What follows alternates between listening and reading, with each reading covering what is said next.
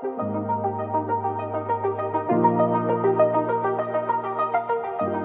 天就是一样是我们的井边闲谈。大家好，我是阿婆阿大猫。嗨，大家，你谁啦？谁呀、啊？我是建议，我是凯梅。好，还有一个我们负责操作机械，然后偶尔会加入一两句的杜杜。哎、欸，你们最近睡觉睡得如何？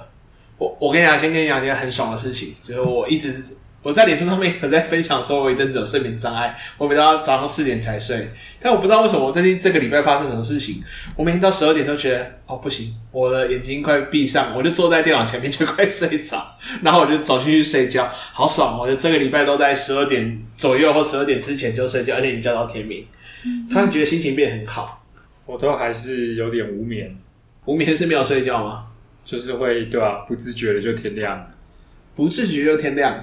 那你睡觉的时候会，你早上才睡觉，还是因为我说无眠是什么？我有点不太懂。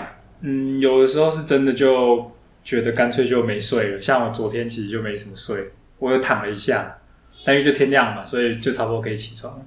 哦，啊，通常都会是接近天亮的时候，会感觉到那个疲劳终于累积到一个，就它会自己断线的程度，那就会因此而睡一下。嗯所以你会偶尔失去意识，这样。对啊，就是也让我想到一个我很很喜欢的漫画家，叫荒川弘，就是他之前是在一个农，他是农家子弟，然后他在北海道就是有养牛啊，干嘛的，然后他就是每天那农家的生活就是凌晨就要起床去照顾牛，喂牛吃草，然后还要上那个农高，然后那时候还还要一边画漫画，然后有人就问他说：“哦，那你这样的画漫画哪里都时间都哪里来？”他说：“就不要睡觉就好了。”他好像维持了每天只睡一到两个小时日子，维持了四五年吧。嗯、这么夸张？对，夸张到主编问他说：“哎、欸，对于新人呢、啊，觉得他的时间分配上面有些困难，那你觉得你会怎么样给他们建议？”他就直接跟新人讲说：“不要睡觉就好了。”这应该不是一般人都可以做到的。哎、欸，对，的确不是一般人可以做到的事情。嗯、而且他好像后来就开始有一些自动驾驶的形式啊，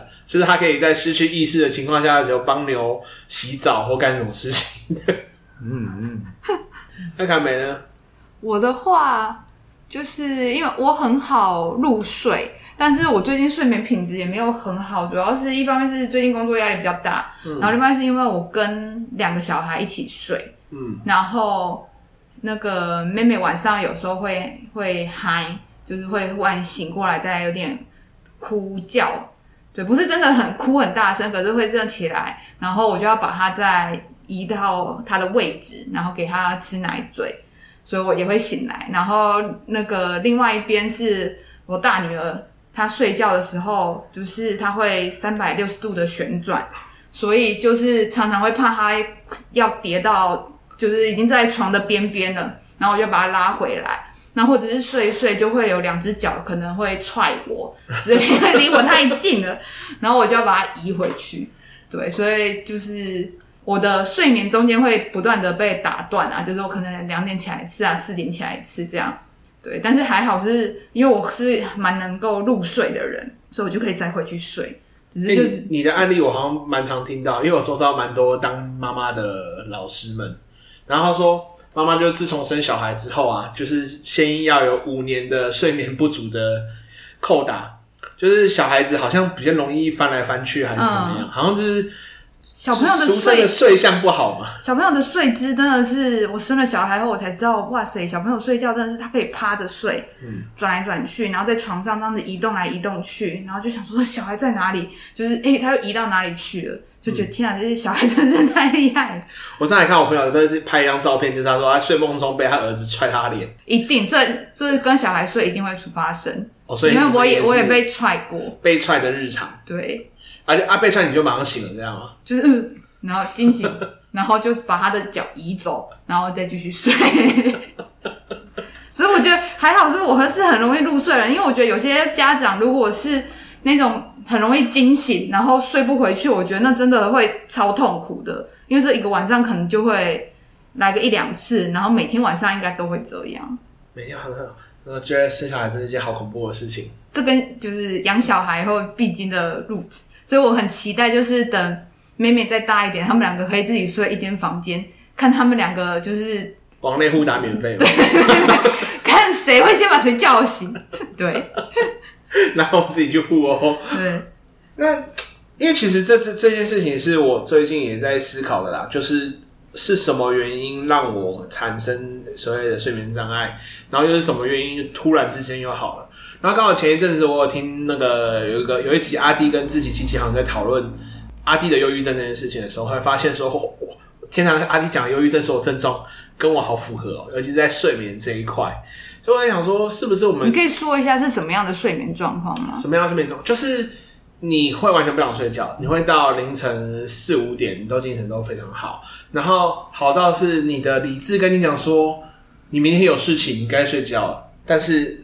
你的精神就是好到你没有办法睡觉，然后一直到六点七点的时候，你都会觉得说，其实我已经在一个回光返照的状态，甚至我有几天我就是直接选，我也选择不睡觉，就去做隔天要做的一些必须要做的事情。好，然后就出去之后，你就会感受到你的身体好像在燃烧，你会觉得很热，而且是打从身体在热的那种感觉。嗯，好，因为有一天就是我朋友约我打麻将。那我就说，我已经答应好他们这个礼拜六啊，跟他们打麻将。那临时如果跟你讲说啊，我昨天没失眠，我就觉得很扫兴。然后说跟他们约好，就一样下午一点去打麻将。我那天打麻将打在牌桌上睡着，就是失去意识，就是上一家打什么牌我都不知道。但但是还赢了，这样人家就会很生气吧？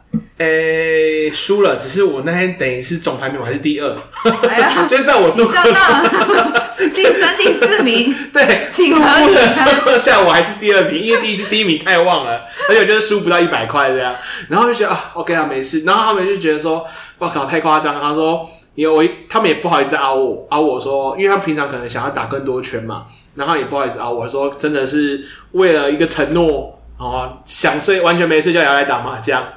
也不好意思再凹你，你就赶快回去睡觉。然后那时候就觉得我靠，身体超热，热到一个不行。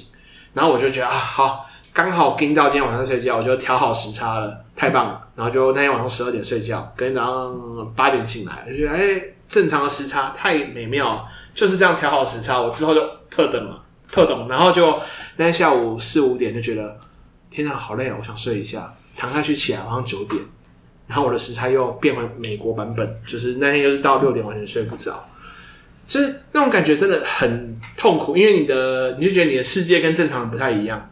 然后就是呃运气好的地方是因为工作形态，有些事情是自己完成的嘛，所以就是会半夜工作，然后就想说群主的讯息，应该大家应该都关声音，是有时候传有我需要先传出去的，就就会赶快打上去，然后隔天就有人怀疑说、你昨天半夜四点在干嘛？为什么半夜四点会有资料传上来？对啊，我就觉得看我们工作群组，想说，哎、欸，常常会三四点有资料传上来，嗯、然后我七点多就回，我就想说，我们这群组看起来好像都没在休息一样，大家的作息都很……对，我们就完美啊，完那种那种国际交流，就是其实我人在美国，过着美国的时间，然后跟大家轮班制，对，我们是轮班，人家印度的客服，如果我们有什么需要二十四小时监控的项目，就没问题了。我们如果可是，然后最近就是也不知道为什么。呃，就突然变好了，所以就是到十二点就觉得好困，我要睡觉。所以你有发现什么样的不同吗？还是完全不知道？什么样的不同？哎、欸，其实我觉得好像就是在我听完那一集 podcast 的时候，我就想说，哎、欸，我是不是有忧郁症的那一天？然后我就把它打上脸书。我就说，脸书就是就是因为其实最近我有一点刻意不使用脸书啦。嗯，第一个是因为脸书的演算法真的越来越。猖獗越来越过分，我就有点不太想用它。第二个是，其实我是觉得好像没有一定要使用到脸书去做什么事情，所以我就开始减少使用它。那再来可能是因为现在跑去研究 Web 三的世界，所以就比较减少 Web 二的使用。Web Two 的使用好，然后就在这种种情况下，我那次就觉得，我 PO 脸书已经不是要在意别人是怎么样看我，或者是我要去营造一个讲师的个人 IP 或个人形象的时候，嗯、我只是去讲一个我想要讲的事情。我就是讲说，为什么我喜欢一个，我喜欢那种很末日系的电影，然后为什么我现在这个状态好像跟阿迪讲的很像，为什么我会有这个所谓的忧郁症现象，或者他说所谓的忧郁症其实是更。呃，比起别人更容易压抑自己或克制自己的，好像更容易忧郁症。嗯，所以它并不是一个或者是什么你更同理别人的时候，你更容易得忧郁症，因为你会有太多压力，会自己决定扛下来。嗯，然后我那时候就觉得，哦，我觉得他讲的好像蛮有道理，因为我很讨厌的就是造成麻烦嘛，嗯，就是造成困扰，所以我觉得觉得这件事情让我压力太大。然后他听完那一阵子的时候，就觉得啊，我今天任性的发个文章啊，虽然那天早上也是一大早坐第一班的高铁要去 要去讲课，就是一个在高铁上面就乱打。想到什么就打什么，然后打完之后就觉得，哎、自己状况好像突然变好了。就那天就突然都是在一个正常时间会想睡觉，而不是说下午三点就觉得我我想睡一下，或者是下午三点才起来，就是暂时不是那样的状态。就听起来感觉听了那一集内容，你反而有种呃觉察跟疗愈的效果吗？这其实有一点我应该说蛮多人应该都知道阿迪有得了忧郁症，嗯，然后。那一集其实我也他他也没有讲很深，但主要是就分享一些那个症状大概是什么，然后其实也蛮多人来去关心他，然后就觉得哦，哎，会不会其实我就我只是想到说会不会其实我有忧郁症？嗯、但其实我本来应该说每一段时间我会有一个症状突发期，嗯，就是我会明确的感受到自己没有求生意志，但是没有寻死的勇气，嗯嗯，对，很久之前我就跟别人讲过。它是一段周期，甚至它维持的时间已经越来越长。我曾经我还记得很深的是，国中发生一天，有一天我完全没办法笑，没办法讲话，然后我朋友超级担心我。第二次在大学三天，三天是也是完全没有办法，因为我平常就是会比较嘻嘻哈哈，就所有的学弟妹都以为我在生气，然后他们不知道我在气什么。然后那时候因为要在管他们的迎新的规划，我是监督的学长了。好，那所以他们就那天超级天超超级剉咧等。啊，那是我印象最深，大学的三天，然后到几年前的时候，有一次是大家为期一个礼拜到两个礼拜，嗯、我已经精神快崩溃崩溃了。我本来要去参加嘉义的一个梦恩的研习，也跟别人订好房子房，就是房间要要过夜嘛，有研习要过夜，然后我就临时他说，我觉得我的状态没有办法去，然后甚至还有一天是硬撑着身体去上课。那我的朋友看到我是说，我看到你就觉得你好像你快死了，嗯、但是你一上台。又变得就是没有人看得出来你有任何问题，嗯、但是你一下台的时候，比原本上台之前还要更严重。嗯，就是我本身是蛮有把握说，不管我的心理状态多严重，但是我需要上台的时候，我不会让你发现。嗯，但是下台的时候，我会觉得我又更加的更低潮，感觉你把能量都用尽在上课的时候了。对我来讲，我觉得那就是一种演出嘛。那演出就是应该要做到最好，不要让别人发现你有状况。你有什么状况都不是，都不是你一个可以当做借口的原因啦。嗯、那我觉得这算是一种我对我自己的职业道德的理解。嗯，所以我认为，既然我是个讲师，我上台就要做好。那对我来讲，它就是一次很剧场的演出这样的感觉。但是回去的路上的时候，我就在坐在火车上。我一直在想，我最近发生什么事情。那一阵子就是用自由书写，去一直我就拿着手机打开 FB，然后就一直疯狂打字，疯狂打字，就是不要去思思考我想要打什么字，嗯，就是你脑海跳出什么就把它全部都打出来。这个自由书写是之前在那个一个叫罗志仲的老师，他带一个萨提尔课程跟我们分享的。好，然后跟我分享之后。哎、欸，我也觉得蛮不错，我就开始那一次，我觉得是靠自由书写去舒缓了一下自己。嗯、然后刚好最近也是在这个时候，我突然有人自重也是突然敲我，他说：“哎、欸，脸书突然跳出了那个我们共同的那个回顾，然后只是想跟你讲说我们很久没见面，我很想你。”嗯，我觉得这句话其实给我也是有莫名其妙给我一点力量，嗯、就是有人还在乎你的那种感觉吧。所以就是种种的东西综合起来之后。我觉得最近的状态就有所好转。嗯，该不会是因为我记得你说你到台北以后，其实失眠的状况就一直存在，还在维持了一年多吧？那现在会不会是你在台北第一次算是维持比较长时间的睡眠比较好的状态？可以这么说，哎，应该说以前会失眠是更多的是因为想要玩嘛，打电动或干嘛的，嗯、尤其是在嘉义的时候，嗯、但是。在台北这段时间失眠，就是就是真的是失眠，没有办法能够让自己好好入睡。嗯，听起来你这次能够就是好像有好转，可能是刚好的各种契机。对，然后我后来就觉得这个病发的时间啊，一直让我觉得越来越可怕，就是从维持一天、维持三天、维持两个礼拜，到这次如果说跟他讲的话，维持没有那么严重，但是因为一直失眠，维持一年，到现在可能好了，可能好，我也不知道是否好。然后我就在认真在想，是不是我要去看一下这个所谓的精神科或者是心理咨询的部分。嗯，有时候我是觉得，也许我该去看看啊，因为以往的人好像会对忧郁症会比较忌讳嘛，很害怕被别人说你得了忧郁症是怎么样。嗯，但我觉得还忧郁，其实我一直觉得忧郁症应该就是一种感冒，所以我觉得也许有时候，有时候我都在想，我是不是该找一下哪里有不错的精神科医师。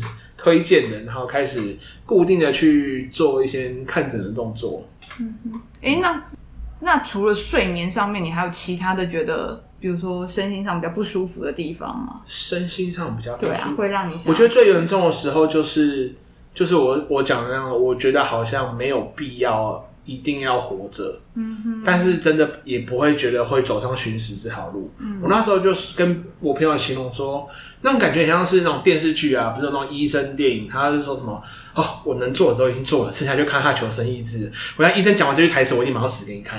就是如果我是那个什么车祸的伤患的话，嗯，我就觉得，因为我不知道我活着要干嘛，嗯，就是完全会有一个状态，丧失求生意志，真的会丧失求生意志。哎，那时候就是完全觉得。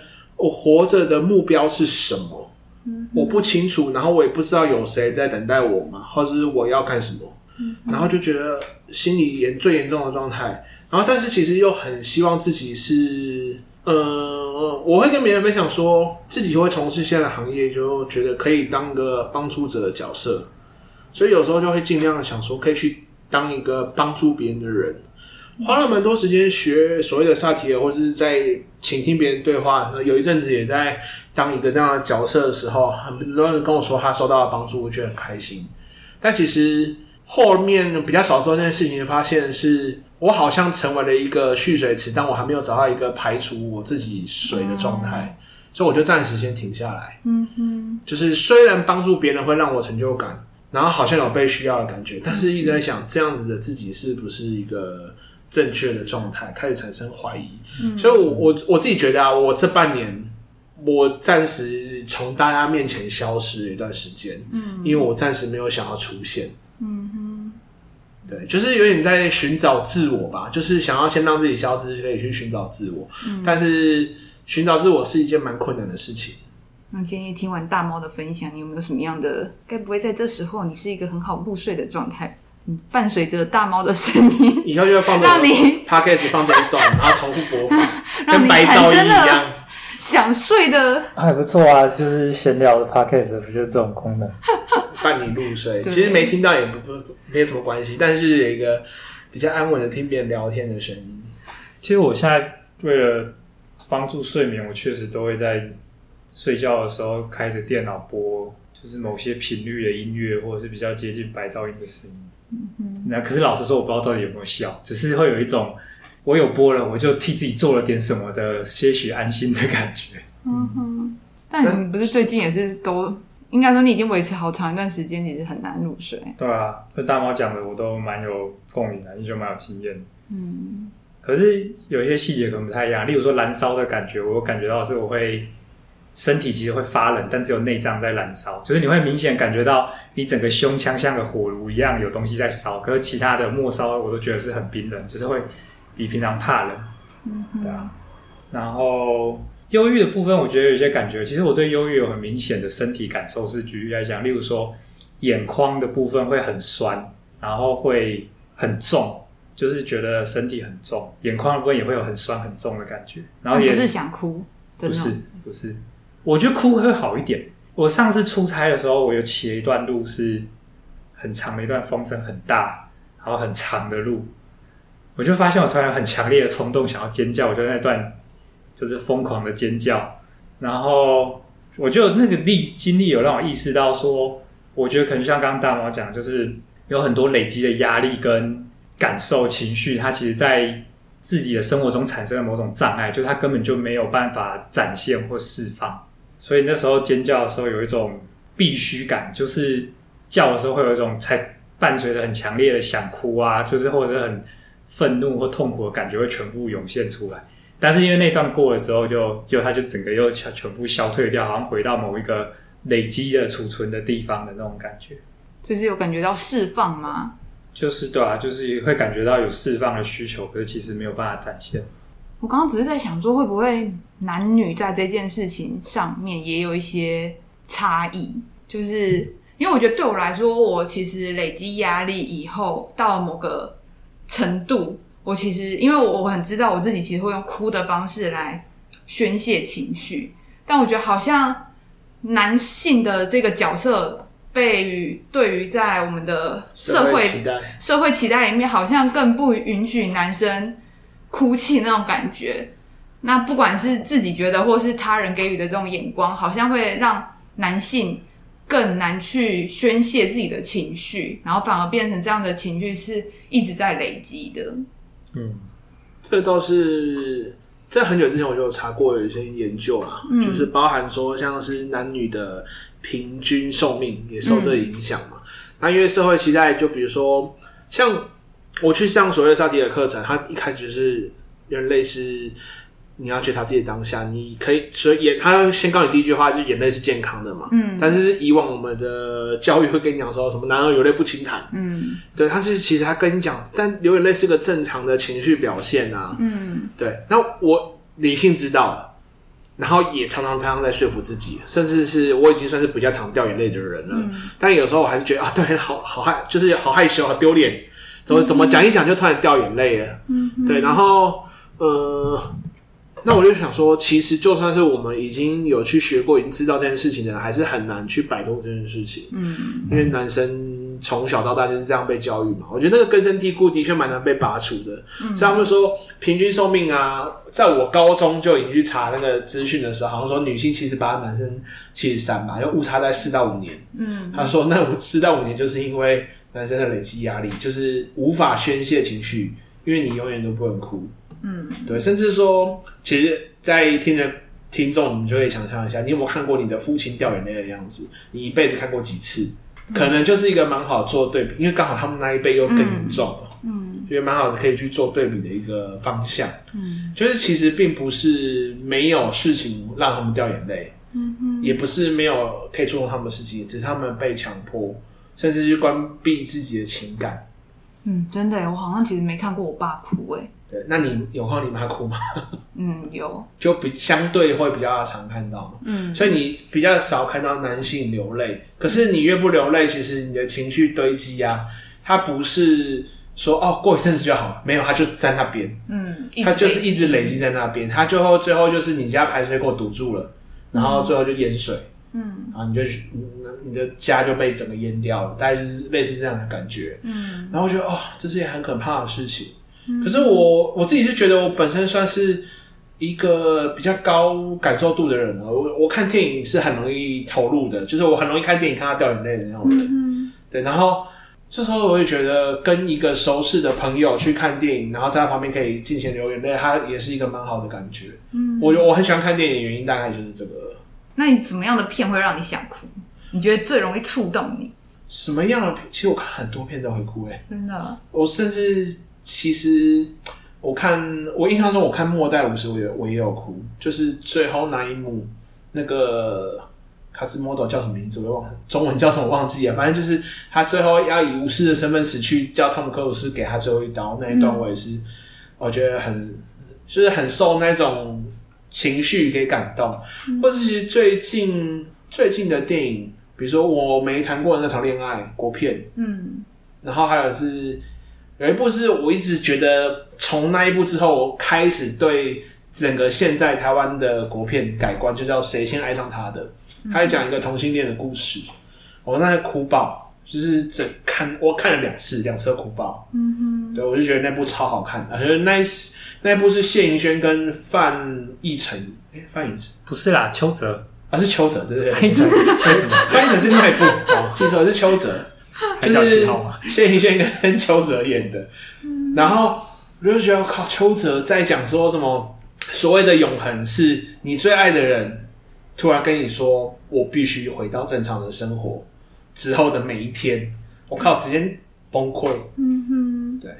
那建议嘞，你会吗？你会有看电影看到哭的经验吗？会啊，我觉得看电影会让情感表现的障碍暂时被舒缓。看电影的过程当中是比较能够投入，然后让情感自由的流动吗？对啊，就是，但也没有到真的很自由，因为它其实就是很没有办法控制跟被动的，其实会有一种不安的感觉吧，嗯、就很像你你主动的想要有一些感受的时候，你其实没有办法体会那些感受，可是你也许没那么主动想要体会那些感受的时候，你就是在接收资讯的时候，那些感受会突然的有点泛滥的呈现，嗯，对吧？没有很喜欢。哦，你不喜欢这样子的？我不是不喜欢有感觉，我是不喜欢这些感觉这么的不受控，而且这么的。对我自己来讲，好像没什么好处。哦，你会觉得这样是一种不受控的感觉？对啊，其实我现在已经不太看，就是我现在其实不管是就算有订阅 Netflix 或 Disney Plus，我觉得我其实会很尝试花时间在那边想我要看什么片，然后最后就过了半小时一小时，然后什么都没看，再把它关掉。哎，这个我好像有一样的症状。那为什么会这样？我其实有去探究我自己的理由，发现其实是因为我挑了各种的片，我可以想象。别人推荐的那些片的时候，我都会有一种丧失乐趣的感觉。如果它是一个喜剧的话，我会有一种我无法感觉或想象看这个片我会获得的快乐，而没有动力去把它点开来看。那如果它本身就是一个，例如说被说是个悲剧，或者是很有深度，然后会爆哭什么的，我会觉得我很害怕那种情感上的疼痛。就我觉得年纪越大，好像这不是一个正常的现象，就是害怕体会各种的感觉，各种的疼痛。所以只要是悲剧，我都不看。嗯哼。然后甚至是某些影片演到比较有高情绪段落的时候，我都觉得我会有很强烈的那种动机，想要把它停下来。就我刚才这种害怕，对于，就是害怕感觉到这种我会描述为疼痛的情绪，好像也蛮高程度的阻碍我去体验这些艺术品。就只要有疼痛的感觉，就会想要逃走。那你有发现是什么样的类型的？影片会让你特别抗拒吗？就是各种的悲剧，对啊，就是各种受苦的情节啊，或者是不管是精神上的某种，例如说被别人欺骗，或者是哦，或者是主角犯了很大的错误，然后众叛亲离干嘛的。我自己觉得，就是对于观看的其他人的身所处的处境，我觉得我都会有无法隔绝的太强的感受。嗯哼，所以不要看。不要接触，就是唯一隔绝办法。一旦看了，我就没有办法有一个界限是。但这其实是个练习啊。我后来发现，我好像真的，如果我有一个类似在运动的心情来看影片的时候，我就会提醒自己说，那个是故事，那跟我无关，那跟我无关，那跟我无关，那跟我无关，那跟我无关，那跟我无关，那跟我无关。所以变成说，你看这一种类型的片的时候，你会代入感太强，而变得自己没办法抽身。我发现好像不是针对影片，其实针对现实也是，就是所有的人事物。我觉得我缺乏一个跟我以外的事物的一个合理的界限，嗯嗯，然后我觉得我自己推论，那可能源自于太强的连接的需求，就你连接需求没有办法满足，我觉得好像内在有一个系统是会强化你连接的能力。像我就觉得我对于辨别他人潜在的情绪或者是可能有的处境，我都有太多的感受跟连结，就是我自己觉得没有必要，因为就不关我的事，可是会有那些感觉。那我觉得就陷入一个两难，就是要不要切断这些感觉。嗯哼，我觉得就就是这样，好像特特别会分外的陷入一种困境，是你既需要跟他人连结的感受，可是你又需要自己一个人，因为跟他人连结的感受总是带来难以负荷的那些体会。嗯哼，我觉得难以负荷已经变不是一个国文的修辞了，它就是实际的情况，就是难以负荷。嗯。所以我觉得活着每一天，尤其是活在这个世界每一天，都有一种两难，就是你既舍不得这世界，可是又觉得活着真的很疲劳，就是疲劳，每天都是疲劳。感觉跟我刚刚讲的很像，就是你会觉得没有求生意志，你没有不永远不知道活着要干嘛。可是对我来讲，看电影算是一点救赎。我觉得这部分好像刚好跟建议会观点不一样。我也蛮可以去创造跟电影角色的连接，所以我会去感受到他们感受的东西。但我会，我可能在卸下那个角色这件事情上面是比较快速，比较好抽离。我看电影就是可能很容易哭，很容易掉眼泪，很容易就是随它里面导演想要带给你的东西去愤怒、去掉眼泪、去欢笑，但是结束就结束了，就是最后那个字幕我会坐下来多看十秒、二十秒，就是觉得那个角色从我身上离开了，然后从我身上离开之后，就回到呃我自己身上。嗯嗯，当然会有一点空虚啊，就是前面那个波澜通过，然后回突然回到现实生活，就觉得啊，现实生活好无聊。相比之下，现实生活真的很无聊。所以有时候我觉得看电影对我来讲更有一种仪式感，就是我一样会看 Netflix，找不到我自己想看的东西，会来翻半天。但是我去电影院，就是我也不管它是好片还是烂片，反正买了票就进去，然后那两小时我反正就可以比较心无旁骛的，好好的去享受这整个过程，然后再离开。但我看 Netflix 说 Dis 呃 Disney 的话，我常常会两小时电影可能看三十分钟先关掉，然后隔天再看三十分钟再关掉。再隔天再看十分钟，那可能要分四段把它看完。对，就最近开始有一个这样的状况，或者是我找我也会找很久看不到自己想看的片。这种你刚刚讲那种丧失求生意志的感觉，我自己的描述是，我觉得它就是丧失欲望、丧失乐趣。这其实是我人生现阶段觉得世界上最可怕的事，就是所有的不可面对、难以面对的事物。当，我觉得这件事情是我现在真的不知道怎么面对，就是。你做所有事物都是以动机或者是欲望作为某种驱力的吧？就是你有想要达成什么，可是那如果你连这个都失去的话，你到底为什么做任何事啊？就没有意义啊！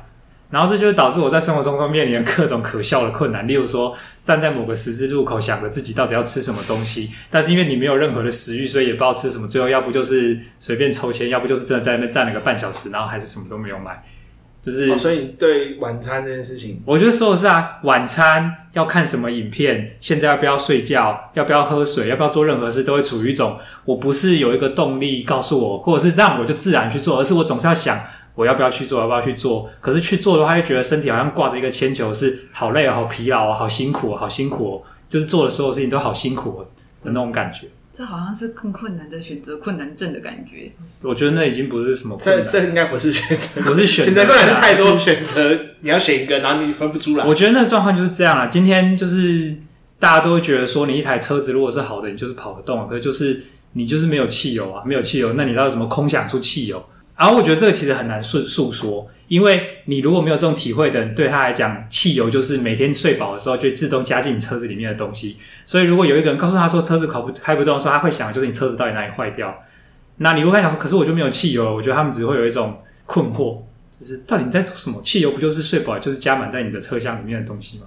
所以，我觉得这种感觉也是额外的附加的痛苦，就是有时候你光是你相信一件事情，就是你描述的感觉，别人可以体会。不用为你做什么，就是他只要让你真的愿意相信他，他有体会，我觉得就没那么可怕。但我觉得这个每一天可怕的点就在于说，我其实我其实不信，在我的眼中，我相信我的朋友们是善意的，可是我不相信他们有体会。哎、欸，那我有点好奇，另外一件事情，就那你最近有做梦吗？因为你刚刚讲的是没有欲望嘛，但是不是有一种想法，就是梦境其实在反射你的深层的欲望这件事情，你的潜意识。有啊，如果你是指这种主题的梦，我有梦到。我有梦过另外一种，我觉得好像不是。如果说是反射欲望，我就不太知道是什么的。嗯，比如说最近有一些梦是，但都很混乱啊，就是充满着一些厮杀，或者是有那种什么猎食者在捕捉你的那种梦，对吧？所以你是被追着跑那个，不是去猎杀人那个？没有啊，没兴趣，没没兴趣猎杀人，对，对啊，没有猎杀东西啊，就是被梦中总是好像什么东西在追逐的。感觉被追逐，你在被追逐，对吧、啊？但如果你说反映欲望的梦的话，我觉得有一个最近我有记得的梦是，我觉得它有反映我的渴望。就在那个梦里面，我有一个不认识的人，但虽然不认识，可是可以感觉出来我信任他，他也信任我。然后在梦中，我们面临的某一种也是很原始部落的生存困境那种例子里面，我们是彼此支持跟照顾的。然后我发现这个有反映我某种渴望，是我觉得我有一种接近宗教信仰式的追寻，是。我想要无条件的信任他人，然后被别人无条件的信任。嗯，也就是说，我发现我有一个想要忽略建设信任过程的渴渴望或冲动，可能是觉得这个过程很累吧。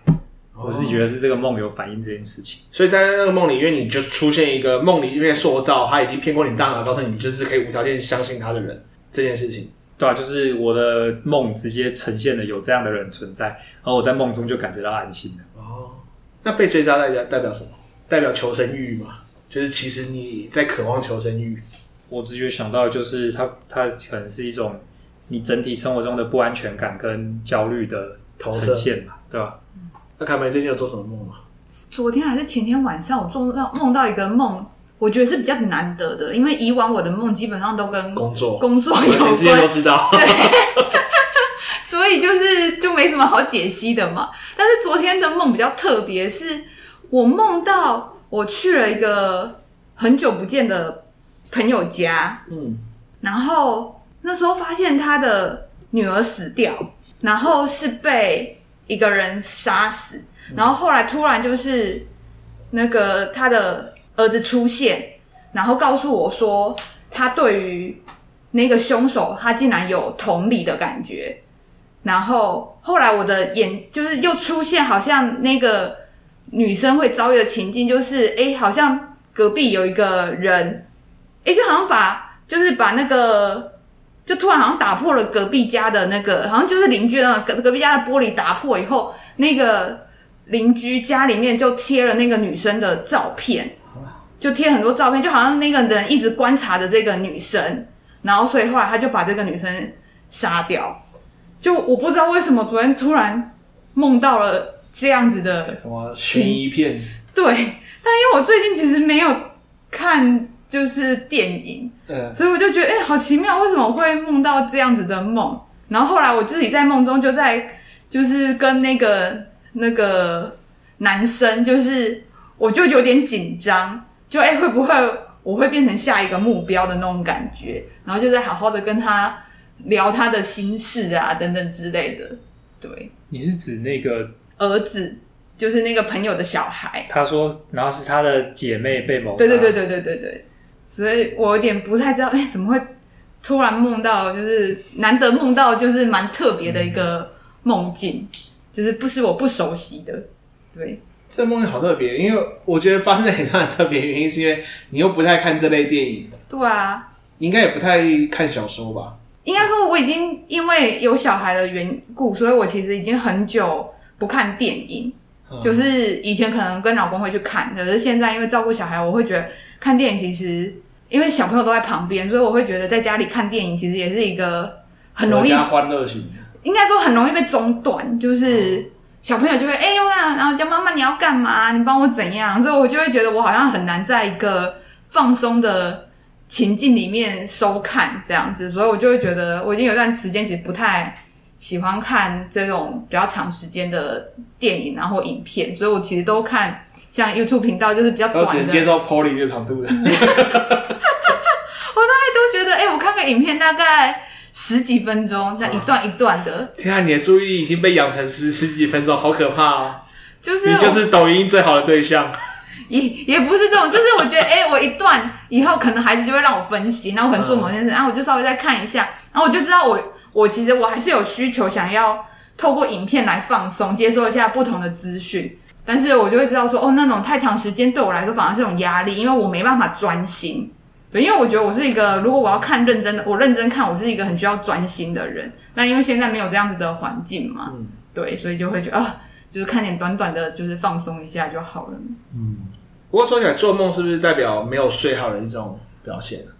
哦，也是有可能，因为我最近应该算是最近压力比较大，我因为我感觉到我的肩颈就每天早上起来，对。哦，另外，因为我发现有另外一个可能身体上的影响，是因为我半夜就会变成说，因为小孩子在。就是因为需要我起来，比如说把它移动到正确的、适当的睡眠位置，所以我觉得有可能，因为毕竟半夜你睡觉的时候，可能肌肉其实是一个在放松的状态，可是我需要搬移小孩，所以我就会觉得哦，有一阵就是前几天也是觉得哦，我腰觉得很酸，因为像小女儿她在婴儿床里面，所以我是要就是起身，然后这样进去，然后把它移动，所以我就觉得哦，我腰好酸哦。对，我不知道为什么，我刚才在听你在讲这个叙述的时候，他也想起来我朋友一个，我朋友有一个故事。我有朋友他不喝酒，然后他所有的朋友都超级狂喝酒，所以他们常常都会找他一起出去，因为就是要有一个负责没有醉的人，最后他把他们全部弄回来。然后我朋友就是他就是觉得看你们就这样弄我啊，我一定会报复。他就是有一次又出去喝酒。他朋友好像五五五四五个人，就是都醉倒了，就失去意识。他们很夸张，是失去意识的那一种。他回去之后，他就把他们全部都扛回宿舍。然后他们宿舍一楼那个大厅嘛，他就把他们说了，他没有带他们回房间，他们就在一楼把人体变成真，他就把他朋友就摆成一个圆形，然后中间。一个人盘坐，然后后面再加一个人把他撑住，然后再拍完照，然后就走掉，然后走掉就自己回去睡觉，然后隔天好像被射监骂很凶的样子。我刚才那天形容到在摆动那个姿势的感觉，我就想到我朋友的所谓人体变成真的故事。搬动也是蛮累的，搬动也是蛮，因为刚刚讲到做梦，因为我记得以前好像不是说什么，其实优良的睡眠品质好像是。就是你不会有做梦，或者说，其实是不是人类都会做梦？只是你早上起来有没有记得？我记得应该是这样。对，但是你会记得，就表示你没睡好。好像不不见得哎、欸，好像是因为你醒来的那个时间点，如果刚好是在那个，哦、我突然忘记那个专有名词，快速快速动，对对对对对，深度睡眠的时候。对，就是你在某个阶段起来的时候，你会记得。对，但是在某个另外一个阶段起来的时候，可能就会不记得那个梦境。因为我我现在印象最深刻的梦，其实好像是忘了多久以前了。那次我还要把我的梦就是记录下来，po 在脸书上面。因为那个梦的细节超多，就是我梦到说，我好像在跟另外一群人对峙，然后我们已经是刚经过一场火拼下来，所以我们就两个那种三人座沙发坐好两边，然后就会我旁边是一个类似我长辈，然后女性。就是他可能就是什么阿姨、伯母之类的，然后手上拿着枪，就我们手上拿着枪就指着对方，然后我那时候就是那个所谓的长辈，他竟然把那把枪，他手上那把枪递给对方，对方是刚打出我们的一群匪徒或什么，我不知道，反正什么原因，他是我们的对立方，然后我就想说，他想要演出的是那种火影忍者那种相信我之术，那我把枪给你，其实我们不用。对决，我是相信你的，然后我就把枪给你，表示我对你的信任。然后我在看到他把枪递出去的那个瞬间，我就说：“你在冲三小的。”我那时候心里完全就是浮现这个这个问号的时候的下一秒，我就被开枪了。下一秒我就被开枪打到脚上，然后我就生气，我就直接把我手上那把枪就是对对面手就是狂开，把所有子弹开完之后，拿那个握把去敲最后一个人，然后一直敲到整支枪散掉。就是整个在那个，是个好血腥的故事。就是在那个梦里面，我完全的，就是被暴力给支配，被愤怒给支配，然后一直敲对方，然后敲到枪散掉的时候，我那时候其实真想做的事情是，再先一把枪把那个长辈给干掉。我说你他妈是哪里来智障？然后后来就醒了，然后醒了我就跑，我就把这个梦境贴上去给他分享。然后我也不知道这个梦境到底，其实，但是那段时间是你，比如说有特别有压力，或者是怎么样的？那一段时间，因为也是也睡不太好啊，就是因为我睡睡不好的时间其实蛮长一段时间的嘛。对，我那时候来讲说，我觉得可能内心渴望某一种宣泄吧。嗯，因为平常来讲，我们不太有宣泄管道，就是甚至连很愤怒的去咒骂一个人都很难做到。嗯，尤其是。相对来说，我们更需要公众形象的时候。嗯嗯。诶，那通常你们会怎么样宣泄自己的情绪呀、啊？就是如果真的有压力很大，或是的时候，嗯，对我来讲，应该是看电影吧。你就是看电影，就是看一个电影，然后可以流个眼泪什么的。嗯，所以我常常会每一段时间就会说，我不行，我一定，我必须要去电影院里面看个电影。补个血，不然我就会死掉。嗯哼，所以你觉得透过电影，然后你可以随着情那个剧情，然后宣泄情绪。对，但是最近电影越拍越烂了，让我很生气。嗯，像《侏罗纪公园》，真的不行。不要暴雷给大家。我只是要告诉他，它是一部烂片。那建议嘞？我好像也没什么宣泄的。那你小时候会有吗？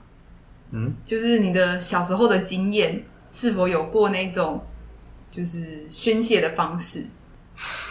想不起来，想不起来。因为老实讲，不会特别想要宣泄，是我困扰应该是我就是需要那些情绪啊，就是你你感觉是有这些情绪，然后很多，所以你需要把它宣泄掉。但我问题好像是我就是那些情绪在哪里，我要怎么感觉他们？诶，那我刚刚从这样子听你。前面的分享到现在，发现有一个就是你其实感觉不到自己的感觉，但是你会对于跟他人连接以后，你会发现好像会太对方可能太强的情绪，反而会跑到你这边来，反而会感觉到不是我的感觉，还是别人的感觉吧，或者是我替别人感觉到的感觉。嗯哼，但其实你却不知道自己的感觉到底真正的感觉是什么。就是我没有什么感觉出现，大部分的时候。嗯对啊，其实有时候会觉得好像需要那些感觉吧，就是需要一点悲伤的感觉来回应我遭遇的事情，然后需要自己感觉这个感觉，看见这个感觉。可是好像我不知道，这其实也蛮有障碍的。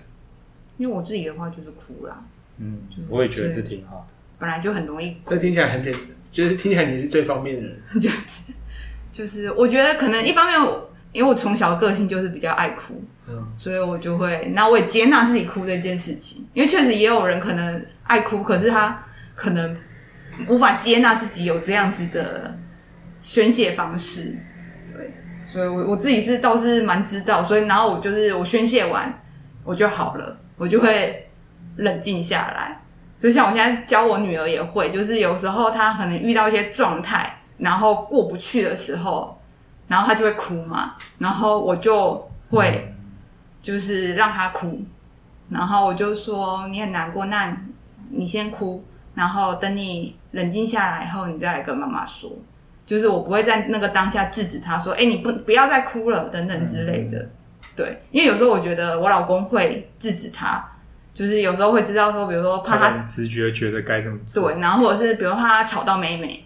然后他可能就会制止他，可是我就会知道说，你在那个情绪的当下，其实你是没办法控制的，所以我就会让他哭完。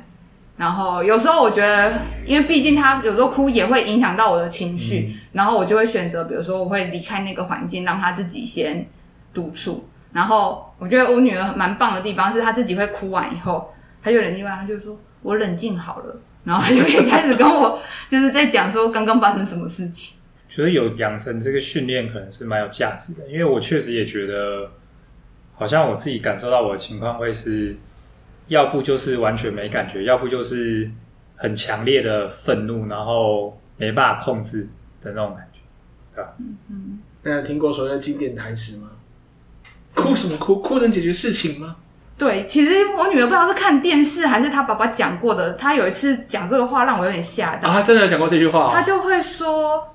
哭是不对的，oh. 然后我不知道是因为他有时候看故听故事，有时候他会记得那个台词，所以有一次他哭，他就说了这样话，然后我就非常紧张，然后后来我就开始在跟他讲说，就是哭没有哭不是不对的，嗯，就是我们会因为什么样的原因哭，对，只是我会跟他说，你如果只是哭，其实没办法解决问题，对，所以是说你可以哭完，可是我们还是要想想办法，那。如果发生了什么样的状况，我们还是要想办法解决。所以那时候我女儿讲出那句话的时候，我有点吓到，就是，呃，你去哪里学到这句话的？然后要赶快来跟她，就是导正一下观念。嗯。那你的导正成功了吗？她后来她会说，那个有时候她哭，然后可能冷静下来，她就会会自己跟我讲说，哭没办法解决问题。我说对，所以你再想想看，那怎么办？就是要稍微，所以他还是会，就是他想哭的时候还是会哭吧，因为我觉得毕竟是孩子，所以我觉得他还就是很自然的会去发泄他的情绪，然后也我也知道说，哦，有时候他就是在那个情绪里面，你逼他就是叫他赶快冷静，其实是没有用的，就是你就是让他跑完这个就是情绪以后，嗯，他就会自己就会他就会冷静下来。只是我觉得其实某部分有时候也会能够分辨他这个哭是有没有目的性。因为有时候你其实还是会发现，孩子有可能他的哭是为了哭给你看，因为、哦、因为因为还是战略手段。对对对，因为就是你可以，就是我觉得如果爸妈跟孩子够亲近，其实你是会发现这个当中的差异。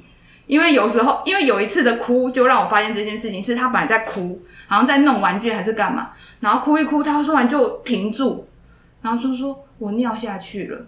然后我就发现说，自己的情绪，所以我发现他有些时候其实并不是真的那么想哭，他可能只是，是演员的部分，他只是想要发泄或是干嘛的时候，就是他是可以控制他的情绪的，对，所以我就发现说，哎、欸，像那个被讨厌的勇气里面也会讲，有些那个是有功能在的，有目的在的。对，所以我觉得。就是对于孩子够了解，其实就会发现反观察到说，哦，他现在是真的在那个情绪当下，还是这个情绪其实是想要达到某个目的？因为如果他是为了要达到某个目的，但是这个手段其实是不好的，那我其实就不会特别去回应他的情，诶，应该说我还是会回应他的情绪，但是他不能用这样的方式达到他要的。比如说他在那边哭，想要某一个玩具，但是因为我们之前约定好他不打，他没有收好玩具，那某个玩具就会暂时收起来。嗯，对，那他这样哭的时候，我们就会遵守我们原本的约定，就不会因为他哭就给他，因为孩子就会知道说，如果他哭，他就可以得到他要的，那他就会习惯用这样子的方式。然后想到之前我看到国外一个网络影片，他就是有个小朋友他在那边哭，然后那个就是录影的人，他就这样哎故意就走掉。然后走到下一个房间，然后发现那个小朋友会这样再站起来走过来，然后再趴在地上，他继续哭，就是他要在你的视线范围内哭，他出你一出视线，他就真的不哭了，那个超厉害。所以就是说，孩子就就是某部分会知道说，哎，他这个哭可能会为大家带来一些好处，money money，嗯，跳哦，嗯，那嘟嘟嘞，我什么情感宣泄？你有一些什么样的方式吗？Pebble，或者是你都依靠什么？我觉得我以前或者说现在也是吧，需要情感宣泄的时候，我就一个人去散步，哦、然后我会自己跟自己讲话，是真的讲出来的还是在？是真的讲出来哦。对，然后我以前的话也会把一些不满，或者是我可能就会骂脏话之类的，就在我自己走路的时候，但通常不会挑一个没有人的地方啊，不然会会吓到人是不是？对，我可能就是也不想在我发泄的过程当中去影响到别人，嗯，对啊。所以我还蛮常会去散步的，就是一旦我心情不好或干嘛，我就会想一个人去走走。对，嘟嘟在变相的表示他蛮常不爽的，是吗？所以蛮常一个人去散步吗？最近是没有，最近没有。有你也可以说啊，我们再剪掉就好。你再自己剪掉就好。但最近真的是没有。好了，我们其实这一集就是从我们遇到睡眠，其实它里面带含。还有一些什么含义？还有跟我们最后聊到，哎、欸，我们为什么聊到电影跟梦境这两件事情？因为你们从睡眠聊到忧郁，嗯，然后呢？但我后来觉得，会不会睡眠跟忧郁真的是蛮有关系的？我自己开始有一个这样的连接，以前没有想过。我就是真的是在听完阿迪那一集之后，就想哦，原来其实睡眠可能真的跟忧郁很有关，就是不是单纯靠什么安眠药就有用。因为我、嗯、我其实有去买那个有些什么。帮助睡眠的补充褪黑激素，我不知道它是什么东西耶。反正就是我直接去药局说，我最近都睡很差。通常就是 GABA 褪黑激素啊，因为如果是安眠药，通常就是要处方。是没有到安眠药啦，我是已经就是之类，已经决定说再不行的话，就要去看睡眠门诊了。然后后来就想到，也许是跟忧郁症也真的蛮有关系的。然后再来聊聊。哎、欸，我们刚刚是讲什么？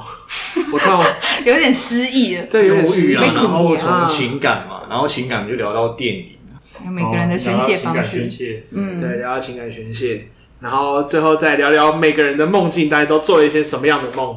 嗯，这样，嘟嘟，你最近有没有做什么梦？有什么工作的梦吗？我觉得我最近做的梦，我好像都已经不记得了，因为就是那种早上刚起来会有印象，但过了一下，你如果没有特别记它，它就消失不见。嗯，对。那你有没有那种在梦中完成工作的经验？倒是有，我好像跟他们分享过啊。就好像有一次也说，我也做了工作梦。不，我不是说工作梦哦，我是说，比如说我们要设计一个课程，然后突然在梦中把它完成的经验。这个倒是没有。我好像有一次有一个灵感是在梦中发现的。我只有洗澡。但你有记下来吗？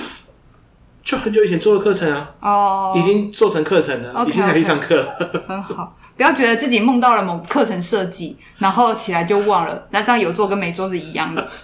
觉 得做完之后是，哎、欸，这个好像可以做成游戏，拿去做，然后做完之后就拿去上课，然后就觉得好爽哦，这个梦怎么那么有价值？连做梦都要有产值，这太累了。对，连做梦都要有产值。我没有要追求这种生活。好了，那我们今天就聊到这边哦，再次结束啦。好了，各位，我是大猫，再会，拜拜。